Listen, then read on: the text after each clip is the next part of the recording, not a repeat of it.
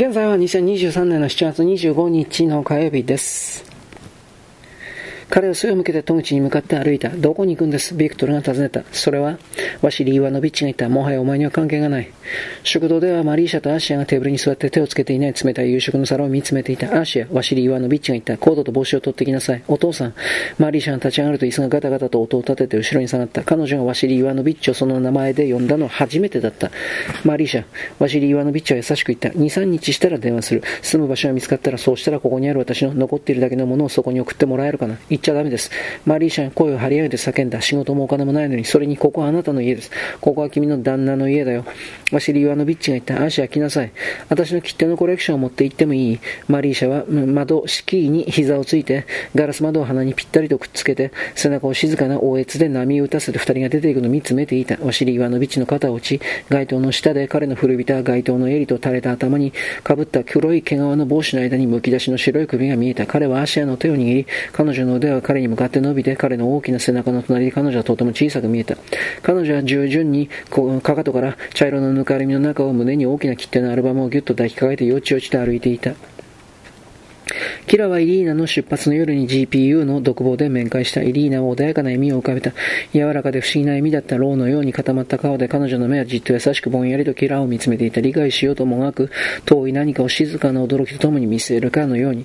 ミトンを送るね。キラが笑顔を作っていた。ウール熱ただ言っておくけど、この私が編むんだからはめられなくても驚かないでね。ええイリーナが言った。でも写真を送ってくれることはできるわ。楽しみ。編み物中のキラ歩くのあってね。そういえばキラが言った。約束してくれた絵を結局くれなかったね。そうだった。父さんが全部持っているの。どれでも好きなのを選ばせてくれって父さんに言って、私がそう言ってたって、それでも約束したこととは違うけど、レオの本格的な肖像画を描いてあげる約束だったね。まあ、あなたが戻ってくるまで待たなきゃ、へえ、それから彼女は頭を振って笑った。嫌いいい人ね。ただ私にまで嘘をつかなくていいわよ。怖くなんかない。だって知ってるもの覚えてるシベリアに大学生が送られた時のこと、誰が戻ってきたって話は聞かないわ。解決病か結核か両方、あらいいの。分かってることだもん。イリーナ。やめて感情的にならなくたって、いくら最後だからって、キラー私聞きたいことがあったの答えたくなければ答えなくていいんだけど、ただの好奇心で、あなたとアンドレイ・タガノフってどういう関係なの？もう一年以上あの人の愛人よ。キラが言った。実はレオのベルリンのおばさんなんて、そうじゃないかと思った。うんねえ未来に立ち向かう勇気が余計にいるな。あなたと私のどちらかな。どんなことがあっても私には未来を恐れる日は来ないわ。キラが言った。それは私が諦めるってことだから。私は諦めたわ。イリーナが言った。でも怖くはない。ただ理解したことことがあるの。誰にも説明できないと思うけど、あのね、自分は終わりって分かってる。分かってるけどなんだか信じられない。感じられないの。とっても変な気分。人生がある。それが何かかけがえのない神聖な宝物みたいな宝物みたいな美しいものだと思って歩き出す。今それがおしまいになって誰にとって何の違いもなくてみんなが無関心とかそういうことじゃなくてみんな知らないだけ。それがどういう意味か。私はその宝物が何か、そしてみんなが理解すべき何かがある。自分でもわからないけど誰もが理解すべき何かがあるの。ただそれが何なのかなって。キラ何なのかしら。政治犯は別の車両で移動して入り口には銃剣を下げた男たちが立っていた。イリーナとサーシャは片駅のベンチに向かい合って座っていた。二人は道中の一部を一緒に移動してきたが、イリーナが別の列車に移される連絡駅が近づいていた。列車の窓は埃っぽいエナベル側のシートがガラス窓の裏に貼り付けられたかのように黒く光っている。ふわふわの濡れた光る雪だけが窓と風と黒い空の向こうに大地があることを示唆している。高い天井の下でランタンが揺れ、床下の車輪が音を立てるたびに黄色い炎が燃え上がるかのようににパッとはためいては小さくなり、震え、小さなろうそくの火に戻った。古い緑の学生帽をかぶった少年が、一人窓際に立って柔らかく単調に押し殺した声で歌っている。頬は動かないのに声は笑っているように聞こえた。いや、小さなリンゴちゃんどこに転がっていくの？サーシャはエリーナの手を握っていた。彼女は古いウールのスカーフに頬をうずめて微笑んでいた。手は冷たかった。彼女の囁くと白い息が唇の周りにパッと広がった。10年って考えるべきじゃないわ。とっても長く聞こえるでしょう。でも本当にそんなことない。ほら、どこかの哲学者の時間の、時間なんて幻想に過ぎないとかなんとか言ってたでしょう。誰だっけ？まあどうでもいいわ。時間のことを考えなければ時の経つのはとても早いもの。私たちはまだ若いだろうし、自由になる頃には、だから他のことを考えないって約束しましょう。さあ約束してくれる。なあ。